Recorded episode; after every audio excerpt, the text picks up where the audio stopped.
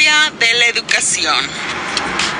La educación en México siempre ha estado presente desde la cultura prehispánica y ha evolucionado conforme a los avances tecnológicos y las necesidades de los mexicanos.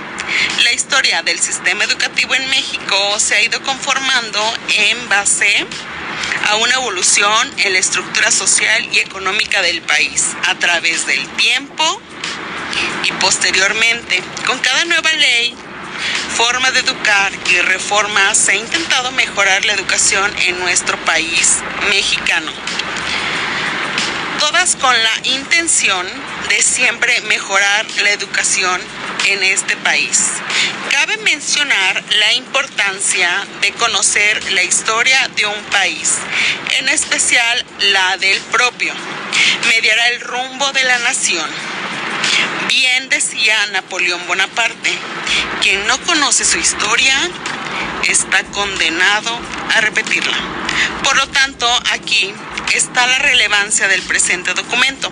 Conocer la historia de la educación en México a través de los siglos permitirá entender el porqué de las decisiones tomadas y cómo es que llegamos hasta donde estamos en materia de educación. La educación en México y en otros países está ligada a la política. Las decisiones que éstas tomen influirán sin duda en el sistema educativo y la necesidad de nuestra nación.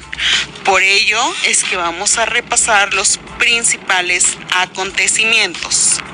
En México, en los años de 1600 a.C., las grandes civilizaciones que habitaban la nación desarrollaron distintos métodos de enseñanza. Durante este periodo se inventa el sistema de numeración. Por ejemplo, los mayas crearon el concepto de cero y su reproducción. En cuanto a la educación, se realizaba con base en la agricultura, la religión, la guerra y la astronomía.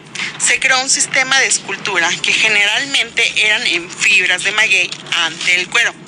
La educación consistía en memorizar y recitar leyendas, mitos, historias y cuántas generaciones estaban en el mismo.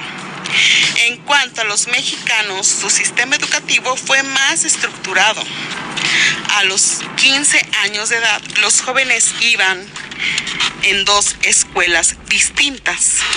Los nobles asistían al Calmecac, donde por medio de himnos y cantos se instruían para ser sacerdotes, guerreros de élite, jueces, maestros y gobernantes, impartiendo historia, astronomía, ciencia, filosofía, religión, economía y gobierno, mientras que los jóvenes del pueblo asistían al Tel Chali donde se les instruía en canteras, alabanzas, manejo de armas y reaparición.